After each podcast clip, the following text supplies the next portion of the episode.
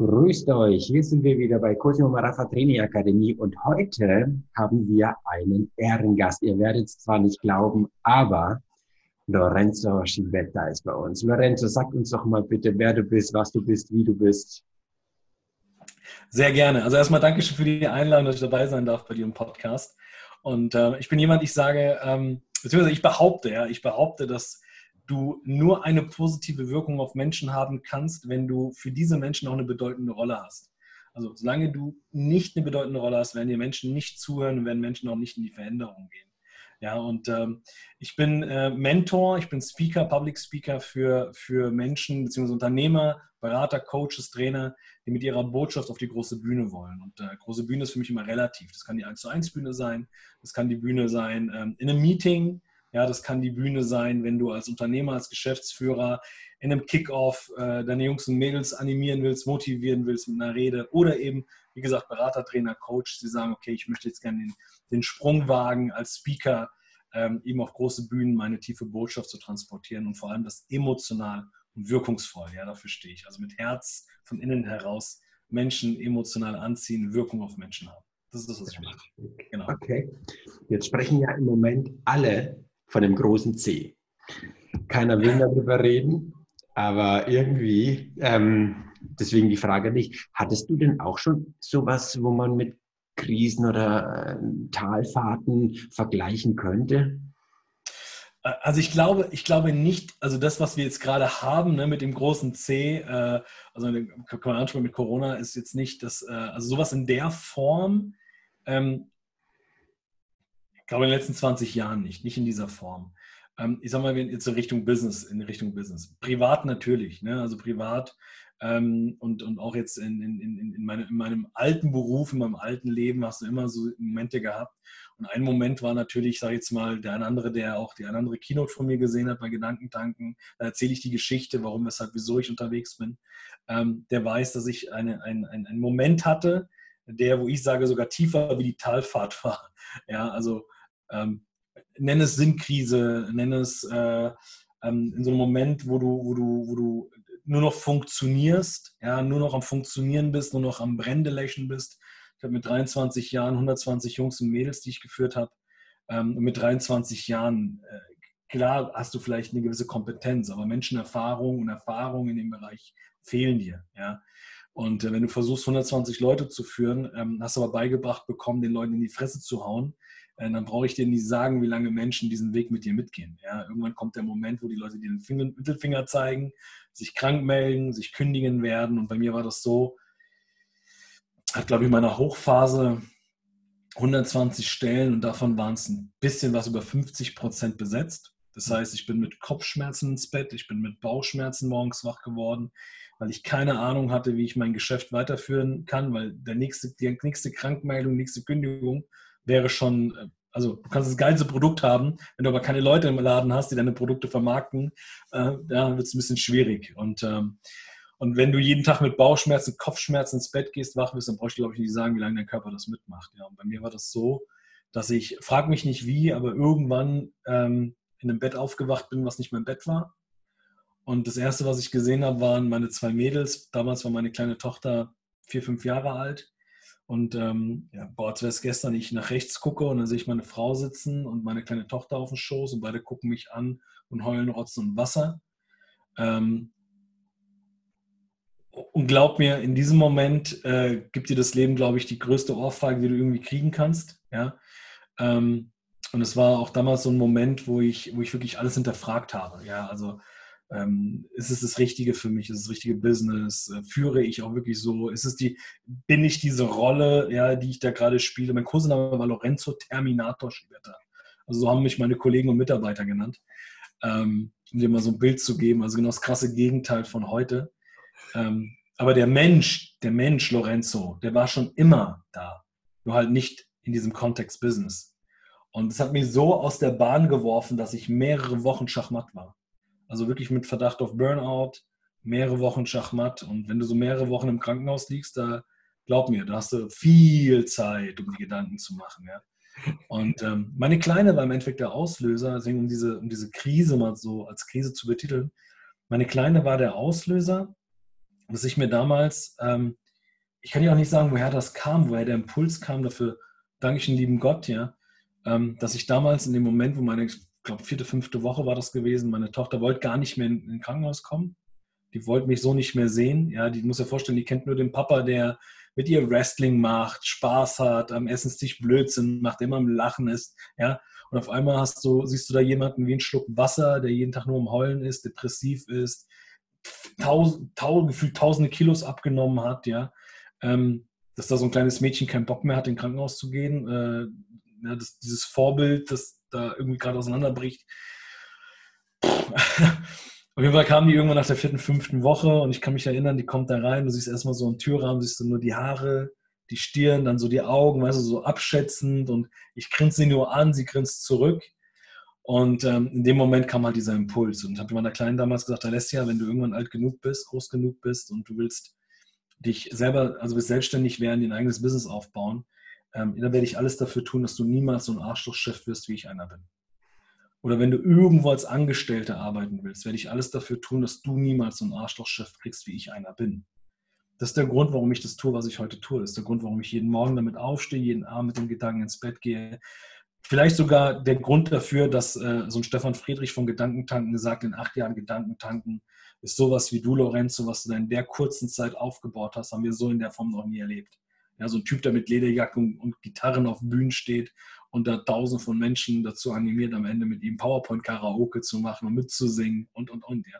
Und das Thema Führung und Kommunikation mal aus einer anderen Perspektive zu sehen. Und ähm, ja, ich, wenn, du, wenn, wenn du das unter Krise verstehst, dann äh, war das, glaube ich, die schlimmste Krise, die ich erlebt habe. Also jetzt bei Corona, ich persönlich spüre keine Krise. Ja, also mein Business läuft sogar krasser wie vorher. Ja, das äh, ich habe zu meiner Frau gedacht, ach, endlich mal drei Wochen Urlaub. Urlaub ja.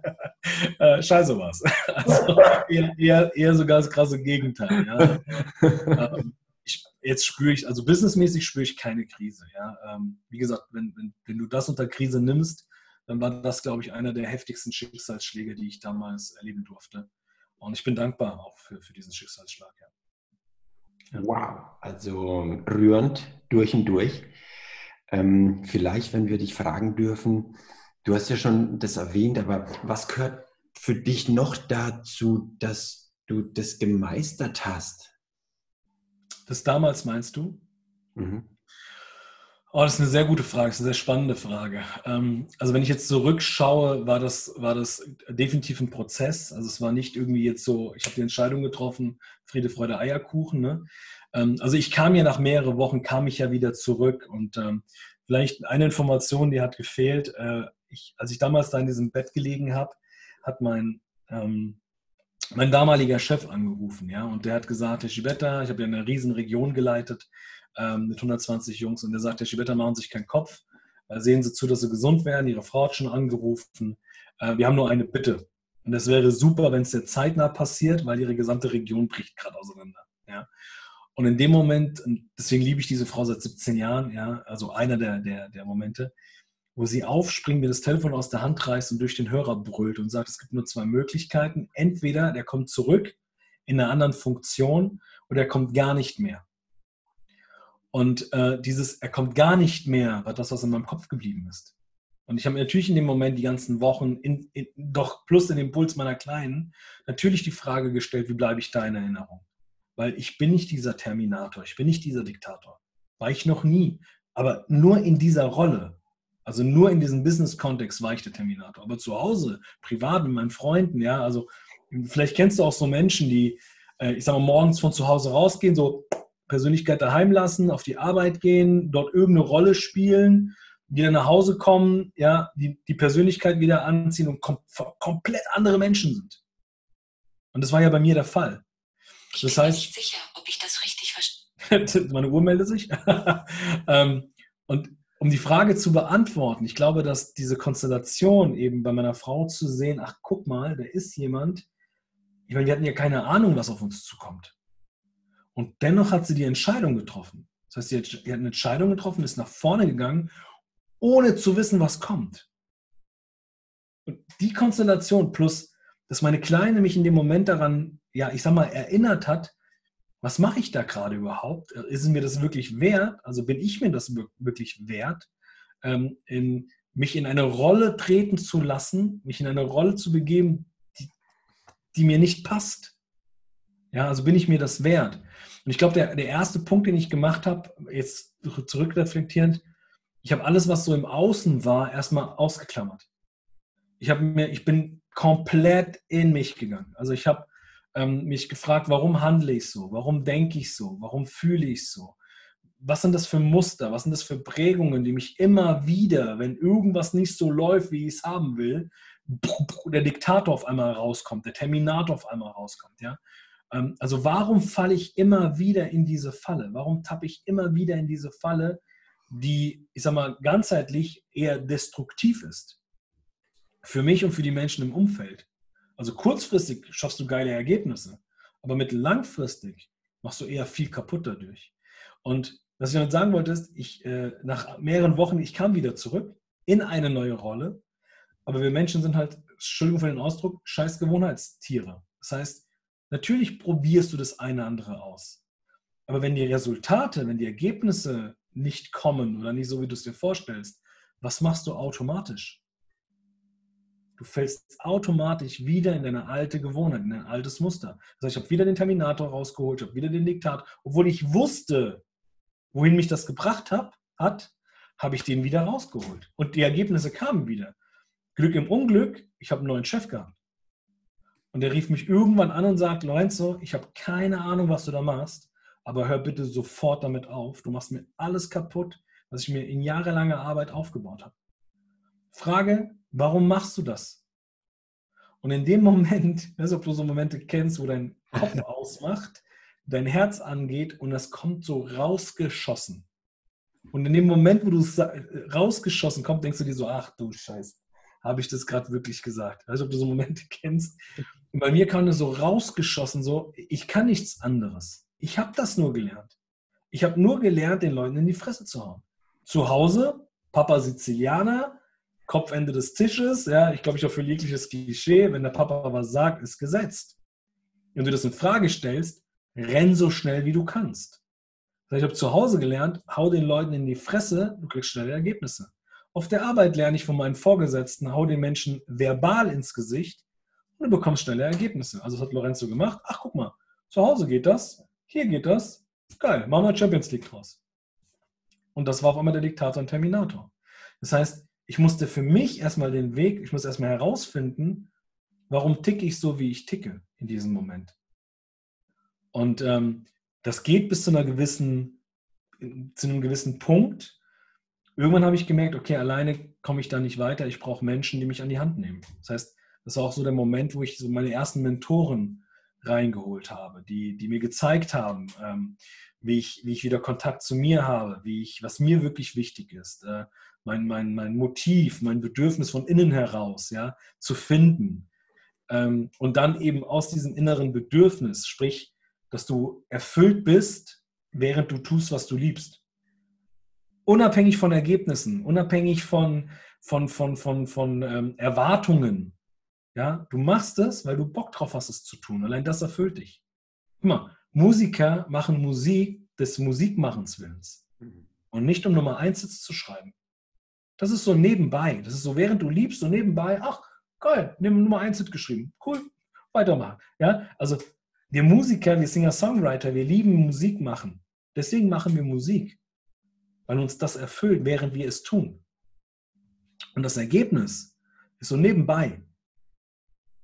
Und ich glaube, ähm, dass du, ich sage jetzt mal, wie soll ich sagen, ähm, besser, erfolgreicher durch eine solche Krise kommst, wenn du für dich etwas tust. Wenn du für dich etwas tust, wo du das auch tust, ohne dass man dich dazu zwingt. Ohne dass du dich dazu zwingen solltest. Ich glaube, das ist die Grundlage, eben dieses, dieses Motiv zu finden.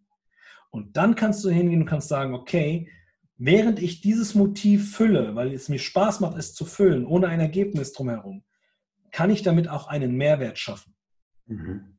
Und das ist dann der nächste Weg. Aber in erster Instanz, und das, es hat echt lange gedauert, ja, wirklich diesen, diesen Weg auch zu gehen, ähm, ist wirklich die Arbeit mit dir selber. Also lerne dich selber zu führen. Erkenne dich selber, schaffe ein Bewusstsein für dich. Was willst du? Wohin willst du? Wie sieht das ganze Thema denn überhaupt aus? Ähm, was ist der Rahmen, in dem du äh, dich gerne ähm, aufhältst? Mit Menschen in diesem Rahmen, mit denen du dich gerne aufhältst? Also, was sind so deine Werte? Die, welche Werte willst du leben in diesem Konzept? Ja? Und ich glaube, dass das ein, ein ganz, ganz starkes Fundament ist, was natürlich erstmal lange braucht, um es zu, zu, zu wie soll man, aufzubuddeln, zu entdecken, aufzumachen, ja. Ähm, aber wenn das einmal, wenn du es einmal aufgemacht hast, wird dich dieses Fundament durch jede Krise bringen. Weil was du damit machst, das kannst du immer wieder neu erfinden. Du kannst dich immer wieder neu erfinden. Mhm. Aber das Motiv, warum du dich bewegst, ist immer das Gleiche. Ja, ich finde es immer so, dass die Seele, ja, die Seele, die Seele des Menschen, die Seele deines Businesses, ja, das ist ja die Seele. So, und wenn du keine Seele hast, ja, dann wird es schwer. Dann wird es echt schwer. Dann, dann, dann, tauchst du wahrscheinlich in die Krise ab. Ja, mhm. und hoffst, dass irgendwann mal einer kommt und dich da rausholt. Und das, glaub mir, da wird keiner kommen. Da wird keiner kommen und dich rausholen. Ja. Und ich glaube, das war so der erste, erste wirklich große Schritt, den ich machen durfte. Wow, sehr, sehr mega spannend. Ähm, jetzt werden wir ja also in die neue Zeitära kommen. Eine der letzten Zeitehren, sagen wir mal, war BC, also Before Christ. Ja. Dann fing Anno Domini an und jetzt könnte man das vielleicht irgendwann mal umtaufen und sagen, BC ist Before Corona. Hm. Und danach folgen die Ds zum Erfolg. Da habe ich einfach mal so ein kleines Konzept, da gehen wir jetzt mal gemeinsam durch. Und ähm, ich nenne das ähm, die sechs Ds zum Erfolg. Sechs Ds zum Erfolg. Ähm, das erste wo ich dich jetzt gerne mal fragen würde, ist ähm, Desire. Also wenn man ein Ziel erreichen will, dann braucht man erstmal einen Wunsch. Wie würdest du deinen Wunsch, ich meine, es scheint ja so, mit Krise oder ohne, du hast jetzt echt deine Geschichte, du weißt ganz genau, wie sieht denn dein Wunsch aus für dich, vielleicht für die Menschen, die jetzt gerade ein bisschen nur noch glauben, dass es Hartz IV gibt, sonst nichts? Ähm, jetzt in, in Bezug auf Corona meinst du? Ja auf, ja, auf die neue Zeit, die jetzt kommt irgendwie. Ah, okay, okay. Also mein Wunsch ist es, dass das, was wir gerade erleben, ja, weil ich, ähm, klar ist es für den einen oder anderen natürlich ähm, ein heftiges Thema. Ja? Also wenn ich mir gerade viele Gastronomien anschaue, die da gerade extrem zu knabbern haben oder den Einzelhandel da draußen, ja, der gerade extrem zu knabbern hat, äh, glaube ich schon, dass es bei dem einen oder anderen eine, eine, eine krasse Existenz, ein krasses Existenzthema ist. Dennoch sehe ich gerade in, diesen, in diesem Moment, den wir gerade haben, eine Riesenchance. Also entweder eine Riesenchance, um dich neu zu erfinden, ja, oder das, was du hast, neu zu erfinden. Also da vielleicht sogar weitere Möglichkeiten zu entwickeln aus diesem Moment, den wir haben. Aber ich sehe gerade eine ganz, ganz große Stärke in der Entschleunigung, die wir gerade alle haben. Ja, also wirklich dieses Mal, ähm, mal zu Hause zu sein, ja, mal wirklich sich wahrnehmen zu können, mal achtsamer zu sein, vielleicht auch dankbar zu sein mit dem, was wir haben und nicht alles so hinnehmen, wie es ist, ja, oder auch nicht für selbstverständlich sehen, was wir haben, ja, sondern wirklich eine gewisse Dankbarkeit haben.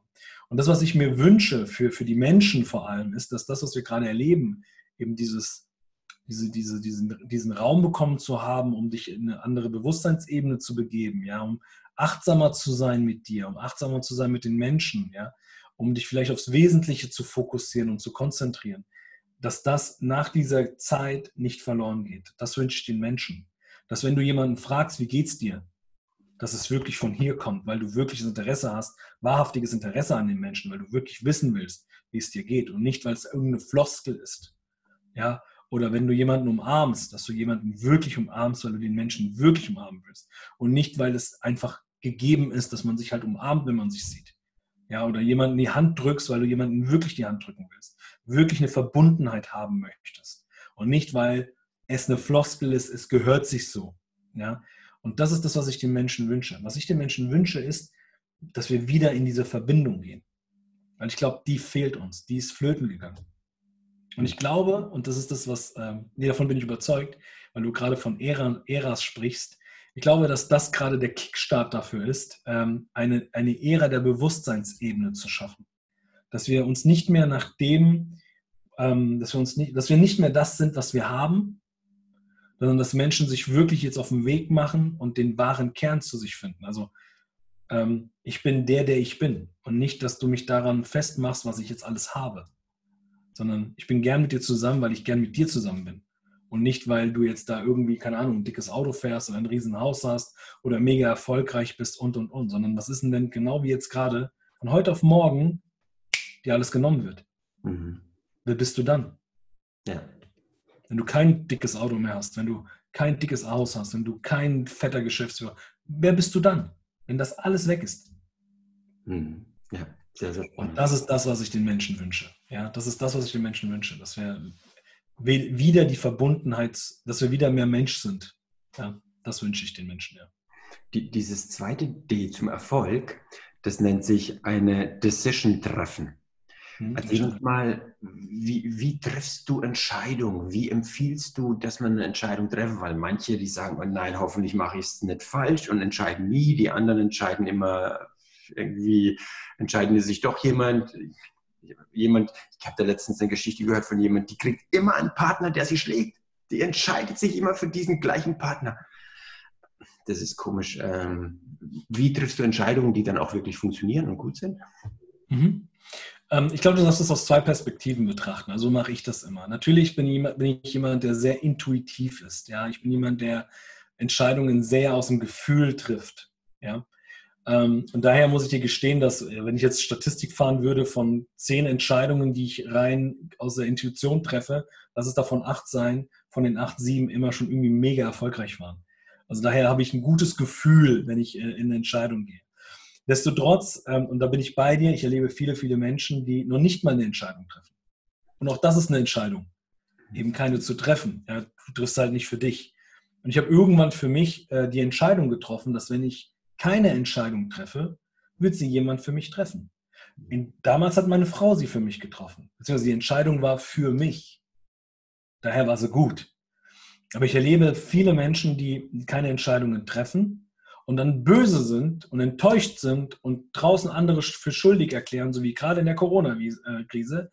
Der Staat und der Staat und der und hier und warum ist das doch nicht auf meinem Konto und da und keine Ahnung was. Ja? Anstatt, und das ist das Ding, ähm, ich immer zu diesen Jungs und Mädels sage, hey, aber mal, stell dir mal vor, du wärst davon gar nicht abhängig. Stell dir mal vor, du wärst gar nicht davon abhängig, dass du jetzt gerade irgendwelche Notfallpakete, Koffer kriegst und und und. Naja. Ich so, ja, aber stell dir mal vor, das wäre so. Stell dir mal vor, das wäre jetzt nur ein Bonus. Ja, natürlich wäre das mega.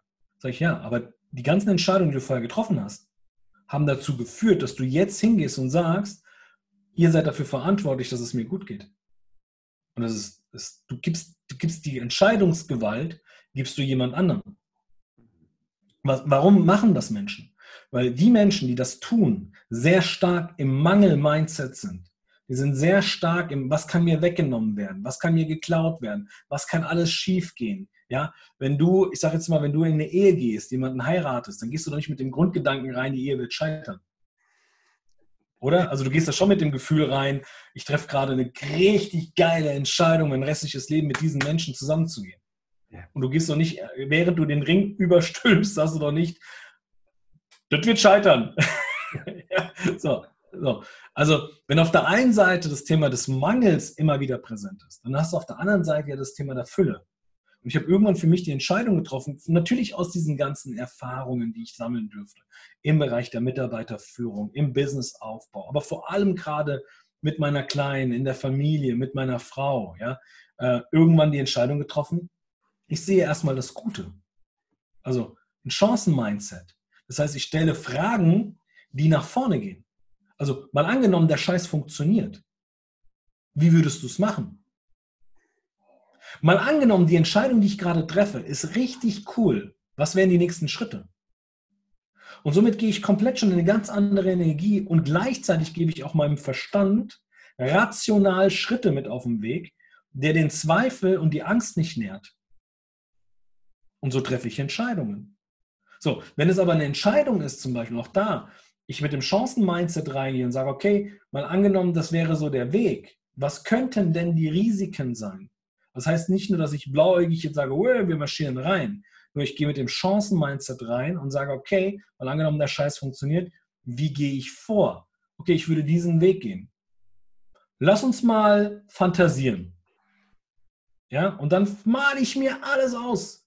Was ist, keine Ahnung, redende Pferde, tanzende Vögel, äh, rollende Mäuse, äh, fliegende Elefanten, ja. Äh, ich male mir alles vor, was ich mir in, in meiner Fantasie ausmalen kann. Und dann gehe ich in, in, den, in die nächste Etappe. Und die nächste Etappe ist dann die Etappe des Umsetzens. Also alles das, was ich mir jetzt gerade ausgemalt habe, ist es denn im, im Real Life, in der reellen Welt, ist es denn so umsetzbar? Also Beispiel, ein Pferd singen werde werd ich, wahrscheinlich nicht schaffen. Oder ein Elefant, der fliegt, wird wahrscheinlich nie gelingen. Oder eine Maus, die reden kann, wird mir wahrscheinlich auch nicht gelingen in der realen Welt. Also nicht mit den Möglichkeiten, die wir heute haben. Was weiß in ein paar hundert Jahren. Vielleicht wird es dann da möglich sein, ja. Aber jetzt ist es nicht möglich. Okay. Aber wie könnte ich es denn möglich machen? Also ich liebe, ich liebe, um Entscheidungen zu treffen, das Disney-Prinzip. Ich weiß nicht, das Disney-Prinzip dir was sagt. Ähm, Disney ist ja hingegangen und Disney hat für sich ähm, irgendwann mal die, diese Disney-Strategie entwickelt. Denn wer, wer, die Geschichte von Disney kennt, weiß ja, dass Disney kurz vor der Insolvenz war. Ja. Und Disney ist hingegangen und hat sein Team gesagt, Leute, wir fahren gerade voll gegen die Wand, äh, lasst euch mal was einfallen.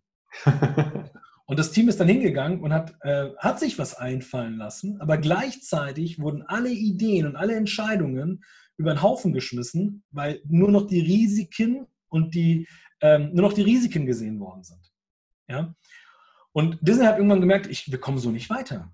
Und hat herausgefunden, dass wir drei Persönlichkeiten in uns tragen. Wir haben den, den Kreativen in uns, den Fantasievollen, wir haben den Umsetzer, den Macher und wir haben aber auch den Kritiker in uns.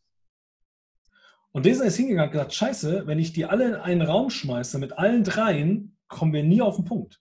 Das heißt, ich muss die separieren voneinander. Und dann hat Disney Folgendes gemacht. Der hat einen Raum deklariert mit dem Kreativraum. Kennst du in Hotels? Wenn du in Hotels meistens unterwegs bist, dann gibt es so diesen Kreativraum und den Raum und das Raum, Gedankenraum und wie die ganzen Dinger da alle heißen. Ähm, und er ist hingegangen und hat gesagt, okay, wir machen den Erschafferraum, den kreativen Raum. Dann gibt es ein Extrazimmer, das ist der Umsetzungsraum. Und dann gibt es ein Extrazimmer, das ist der positive Kritiker. So, was hat er gemacht? Hat die Leute alle in den Kreativraum gesteckt und gesagt, seid kreativ. Alles ist möglich. Kennst du ja den Zitat von Disney? Wenn du es dir vorstellen kannst, kannst du es auch Realität werden lassen. Alles ist machbar, alles ist möglich. Und dann auf einmal gab es tanzende Elefanten, fliegende Elefanten, redende Mäuse, ein Ort voller Enten, die miteinander reden, ja, eine Ente mit einem Zylinder und wie die ganzen Viecher da alle, alle, alle heißen, ja, Mickey Mouse und keine Ahnung.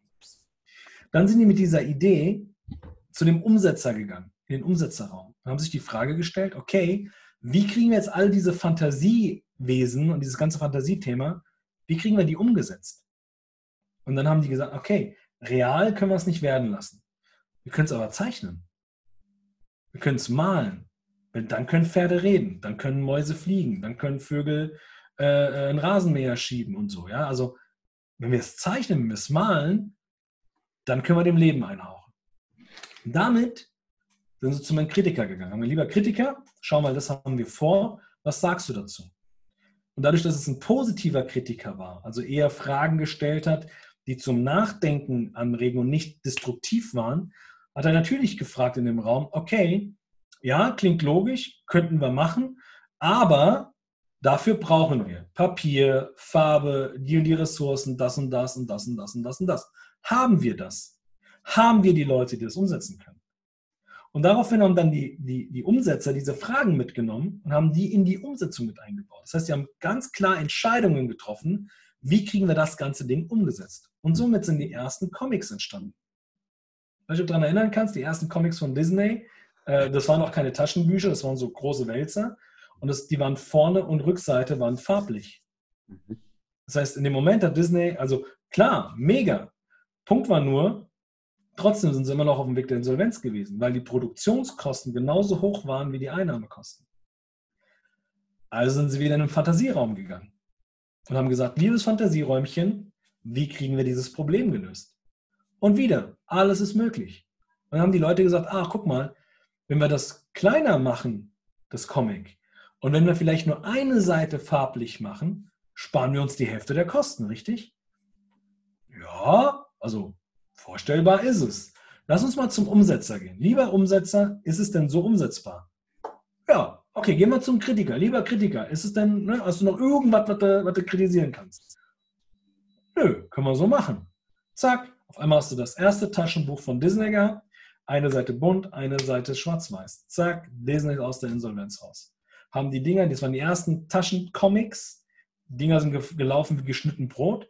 Dann kamen die ersten Filme, die ersten animierten Filme und so weiter und so fort. Und mehr da muss ich nicht erzählen, wo Disney heute ist, äh, weiß, glaube ich, jeder. Ja?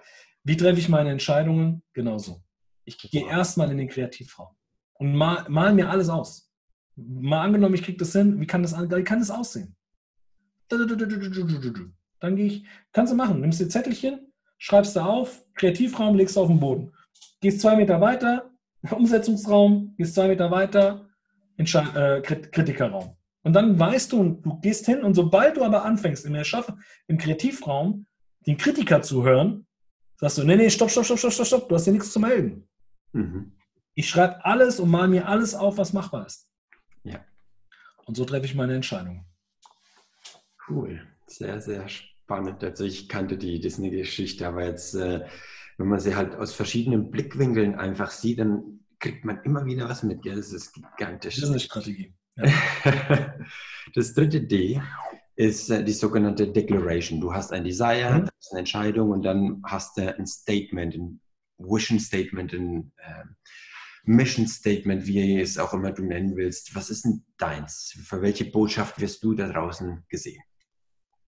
Ähm, die hatte ich, glaube ich, ganz am Anfang kurz, kurz erwähnt. Ne? Also für mich ist eine Botschaft auch gleichzeitig eine Behauptung. Und ich behaupte, wenn du eine positive Wirkung auf Menschen haben willst, solltest du eine bedeutende Rolle für diese Menschen tragen. Ja. Das ist, mein, das ist meine Mission. Ich verhelfe Beratern, Trainern und Coaches, Unternehmern, Geschäftsführern dabei, dass sie eine positive Wirkung auf ihre Mitarbeiter bzw. auf ihr Publikum haben.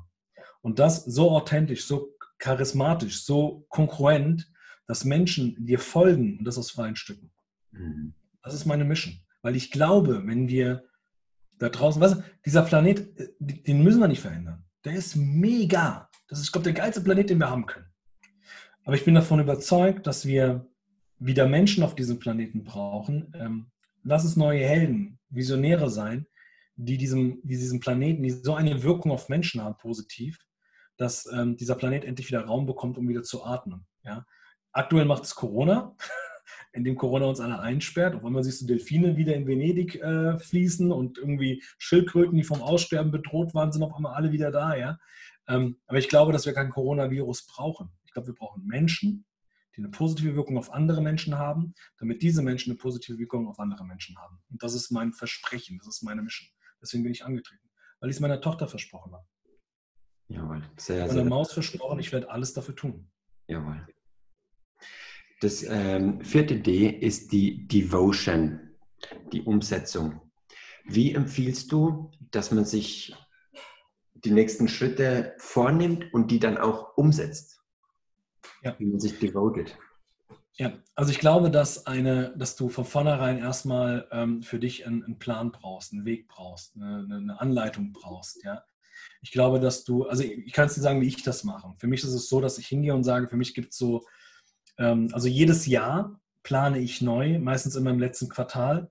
Und dann gehe ich hin und sage, okay, für mich gibt es sogenannte Leuchtturmziele. Das sind so Ziele, große Ergebnisse, wo ich ein bisschen, ich will nicht sagen Angst vor habe, aber schon einen gewisse Res gewissen Respekt. Ja, einen gewissen Respekt. Ähm, und das sind so sieben große Etappen. Ja, sieben große Etappen. Und diese großen Etappen, die breche ich runter. Muss dir vorstellen, wie wirklich wie so Leuchttürme, sieben Stück, die mit einem Weg verbunden sind. Und jeder Leuchtturm enthält nochmal drei Unteretappen. Also drei Farben. Ja, und diese drei Leuch diese sieben Leuchttürme sind mit einem Weg verbunden. Das heißt, ich gehe in dem großen Etappenziel und sage, okay, äh, beziehungsweise das große Leuchtturmziel, das will ich erreichen. Keine Ahnung, 2020, das erste geile Buch. Großes Leuchtturmziel. So, dann gehe ich hin und sage, okay, um dieses Buch in den Markt zu bringen, hm, was sind die drei Unterpunkte? Naja, gut, ich muss, ich muss erst mal lernen, wie schreibt man überhaupt ein Buch? Dann sollte ich in Erfahrung bringen, wie vermarkte ich überhaupt ein Buch? Und dann sollte ich in dritter Form bringen, okay, was genau ist denn das Ergebnis dieses Buchs? So, das heißt drei Unteretappen. Und jetzt gehe ich hin und nehme diese drei Unteretappen und breche die nochmal runter. Also in Teiletappen, in Schrittetappen. Weil ich erlebe immer wieder Menschen, die sich so riesen Ziele machen, sich auf den Weg machen und keine Ahnung haben, wie sie das ganze Ding überhaupt erreichen sollen. Und dann mitten auf dem Weg zusammenbrechen, weil das Ziel so groß war, so viel Angst gemacht hat, dass sie, in einem Song von mir spreche ich von, ähm, wir fangen an, viel zu groß zu denken und leben viel zu klein. Geht ja nicht. So. Und ich glaube, dass du anfangen darfst, dieses große Leuchtturmziel so runterzubrechen. Ähm, und so mache ich das, dass ich hingehe und sage, okay, ich mache mir feste Termine. Ich mache Deadlines. Ich sage, okay, um das große Ding zu erreichen, sollte ich diese drei Themen, diese drei Unterthemen erreicht haben. Und die erreiche ich durch das, das, das, das, das, das, das. Und dann ist da voll der Fokus drauf. Bis dieses Ziel erreicht worden ist. Dann geht es zum nächsten Leuchtturm. Dann geht es zum nächsten Leuchtturm. Und die Leuchttürme bauen aufeinander auf. Das heißt, der größte und strahlendste Leuchtturm ist der letzte. Und die ganzen sechs Leuchttürme, ne, während ich das anstrebe, haue ich da schnell Resultate rein und die bedienen mich und füllen mich auf den Weg, um die Motivation aufrechtzuerhalten und, und, und, und, um dieses große Ding zu schaffen. Also ich mache eine Handlung und schaffe mehrere Ergebnisse. Super. Also es ist sehr rational, ja, aber die darf natürlich neben der Emotionalität nicht fehlen, gerade wenn es darum geht, eine Struktur und eine Klarheit zu haben. Die brauchst du, so mache ich das.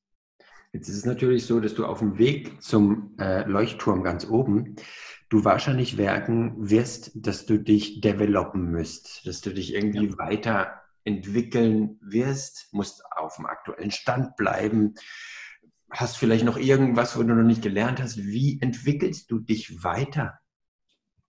Drei Sachen. Punkt Nummer eins, ich lese und höre Bücher. Also ich äh, einmal die Woche mindestens ein Buch. Ja, also ich wow. bin nicht jetzt jemand, bin jetzt, ja, es gibt andere, die sagen, ein Tag ein Buch oder so. gibt es auch, ja. ähm, ich sage, ich brauche also ich brauche ein Buch, ja.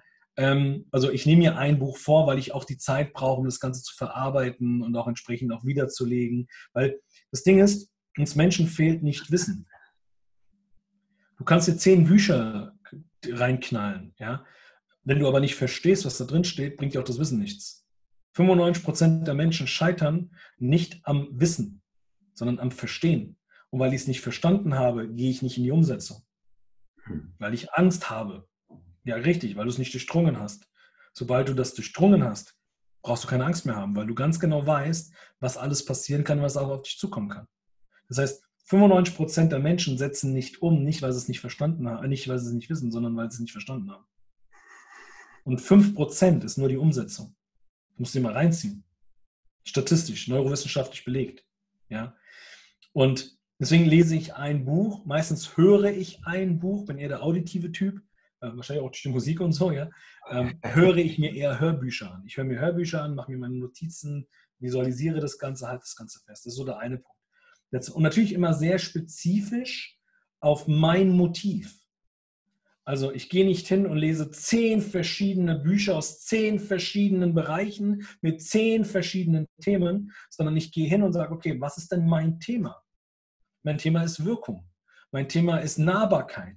Mein Thema ist Herz, Emotion. Mein Thema ist Kommunikation. Okay, das durchdringe ich.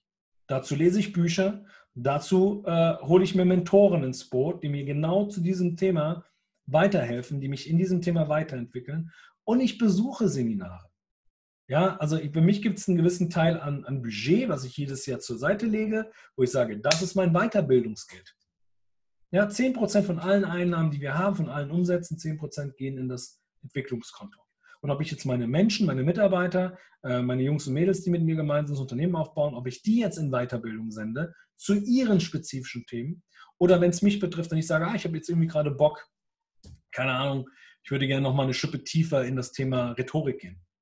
Ja, ich würde gerne noch mal eine Schippe tiefer in das Thema äh, Neuroresonanz, also sprich, wann treffen Menschen Entscheidungen, wann gehen Menschen in die Handlung. Ich habe, glaube ich, irgendwie, weiß ich nicht, gefühlt vier NLP-Master hinter mir, fünf Neuroresonanz-Master hinter mir, äh, keine Ahnung, für Business Coaches und Management-Zertifizierungen und keine Ahnung was, ja. Aber immer spezifisch. Weil ich, also so bin ich, ich will die Themen durchdringen, ich will sie verstehen. Weil dann weiß ich, das geht in die Umsetzung. Also, Ich lese Bücher, ich habe Mentoren, die mich begleiten in Bereichen, wo ich einfach weiß, ah, da darf ich mich optimieren, ja. Ähm, und ich besuche Seminare, die natürlich sehr spezifisch sind in, mein, in, mein, in, mein, in meinem Thema, ja, die mein, mein Motiv füllen, weil ich Bock drauf habe. Ja, und nicht, weil ich irgendein Ergebnis klar mache, aber ich weiß, wenn ich da drin gut bin, hab, kann ich auch einen wesentlich größeren Mehrwert geben nach draußen. Ja. Gehen wir mal direkt zum Leuchtturm. Und das letzte D ist Deliver. Ja. Das ist, du stehst auf dem Berg, das Ziel wird ausgeliefert, du bist da. Und jetzt sagst du deinem inneren Lorenzo, wenn ich das so sagen darf, es hat sich gelohnt und belohnst dich selber. Wie machst du das?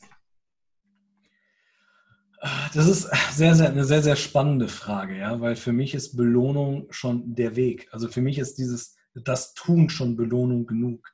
Ähm, deswegen das, die, eben das Thema, ne? ein Musiker macht Musik des Musikmillens machen. Also wenn du abends die Tür zumachst und aus dem Proberaum rauskommst und machst die Tür zu und der Tag war schon geil. Also, dass du, ich sage mal so, wenn jetzt keine Uhr an der Wand wäre, würdest du die Tür, würdest du den Raum gar nicht verlassen. Du könntest wahrscheinlich vier Tage, fünf Tage am, am Stück durchproben, Musik machen, äh, keine Ahnung, das ein andere Bierchen trinken und, und, und, und, und, ja. Ähm, und ich glaube, das, ich das alleine ist schon Belohnung genug. Wenn du mich fragst, was eine gewisse Zufriedenheit schafft, ja, dann ist das die Resultate meiner Jungs und Mädels. Das ist das, was, wenn ich sehe, wie Menschen sich entwickeln, wenn ich sehe, wie Menschen hm, wenn jemand dabei ist, der sagt, boah, Lorenzo, ja, keine Ahnung, ich habe da jetzt meine 50 Mitarbeiter, aber ich habe noch nie vor denen gesprochen. Also noch nie jetzt so in Form von eine motivierende Rede oder eine inspirierende Rede oder ein Kollektiv zu schaffen oder gerade jetzt nach Corona. Was machst du, wenn deine ganzen Jungs und Mädels wieder ins Unternehmen kommen? Genauso weiter wie bisher? Also ich glaube, da braucht es jemanden, der vorangeht und sagt, okay Leute, das war jetzt eine scheiß Zeit, aber gemein, also der wirklich nochmal eine Rede, dann ne, irgendwas bringt, was die Menschen wieder kollektiv nach vorne richtet. Und wenn ich dann jemanden habe, der sagt, ich, ich habe das noch nie gemacht und ich habe keine Ahnung, und wenn da irgendwie vor einem Jahr, aber jetzt vor 50, vor Hunderten von meinen Kunden und keine Ahnung, boah, Lorenzo, gehe ich kaputt, das ist wieder. Und dann siehst du aber genau diesen, diesen Menschen, diesen Geschäftsführer, diese Führungskraft, wie sie auf einmal vor hundert von Menschen eine Rede hält, wo, wo ein Großteil von den Leuten Pipi in die Augen bekommt. Und der Redner selber, also der Geschäftsführer selber, Tränen in den Augen hat, während diese Rede hält. Ja. Und wenn du das dann siehst in diesem Moment und du weißt ganz genau, ein paar Wochen vorher war das was niemals vorstellbar gewesen, das schafft Zufriedenheit. Das ist so dieser Moment, den kannst du nicht erklären. Da kriegst du, kriegst du Gänsehaut, kriegst du Gänsehaut, da bist du einfach nur in dem Moment und denkst dir so, Genau deswegen. Das kann mit Geld nicht, nicht aufgewogen werden. Ja, und das ist so, glaube ich, das, was in mir ähm, Zufriedenheit schafft. Ja. Ansonsten, ähm, während ich das tue, ist es Erfüllung genug. Mhm. Genial. Lorenzo, eigentlich wollten wir ja gar nicht so lang machen und trotzdem war es mega genial. Ähm, und ich will dir jetzt mal eine Frage stellen. Ähm, da lehne ich mich jetzt ein bisschen aus dem Fenster, weil ich habe sie in der Form noch nicht gestellt. Okay. Aber bei dir stelle ich sie jetzt mal aus dieser Perspektive. Ähm, kann sich komisch anhören, aber ist bedeutungsvoll.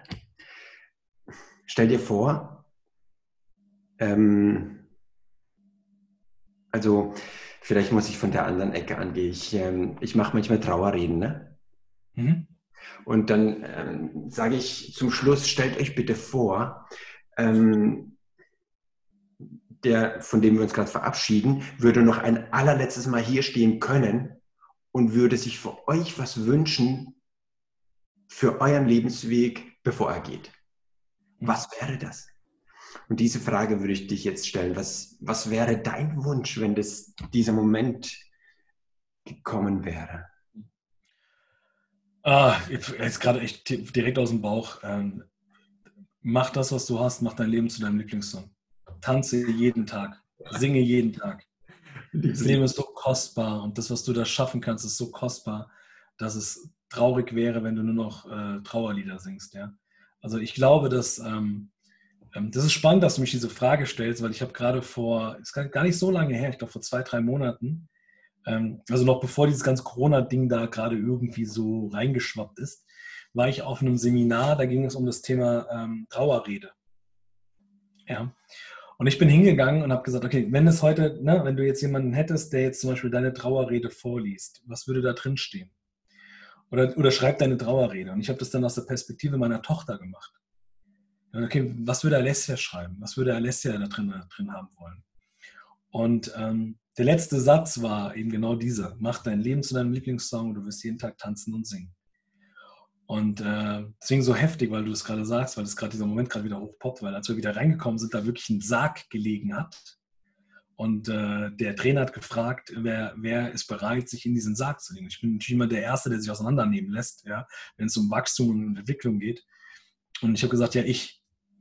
Und ich habe mich in diesen Sarg gelegt und die haben den Sarg zugemacht. Ne? Und von draußen hat dann ein junges Mädel diesen, diesen Brief vorgelesen. Boah! so, was da in einem passiert, in diesem Moment, wenn du rausgehst, Tränen überströmt, ja. Ähm, und und äh, ich glaube, ich, das war einer meiner, meiner schnellsten Songs, die ich geschrieben habe danach, weil der Trainer mich das Mikro direkt in die Fresse gehalten hat. Hat gesagt, Lorenzo, willst du uns erzählen, was da gerade passiert ist? Und ich habe nur so gemacht. Ich so, ich, pff, ich und bin nur raus, habe meine Gitarre geholt und habe, glaube ich, in 15 Minuten einen Song komponiert, ähm, der dann, den kann man auch überall sich anhören, Spotify, iTunes und und und. Äh, neue Helden, ja, und da ist neue Helden kreiert worden. Weil die Message halt wirklich diese ist. Mach dein Leben zu deinem Lieblingssong, tanze und singe und dann sieh zu, dass du anderen Menschen dabei hilfst, ihr Leben zum Lieblingssong zu machen, damit diese jeden Tag tanzen und singen. Und der letzte Satz, glaube ich, war gewesen auf diesem Schreiben, ähm, Papa, wir hören gerade die Engel oben tanzen mit dir und singen. Wir wünschen dir viel Spaß dabei. Das war so der letzte Satz in dem Schreiben. Wow, das ist natürlich schon Gänsehaut pur. Lassen wir uns äh, diesen Podcast als Helden-Podcast in die Sendung gehen und ähm, Lorenzo, vielen, vielen mega Dank, dass du dir Zeit genommen hast und ähm, Gerne. Cosimo Rafa Training mit Lorenzo Gibetta. Bis zum nächsten Mal. Macht es gut. Ciao. Danke. Tschüss.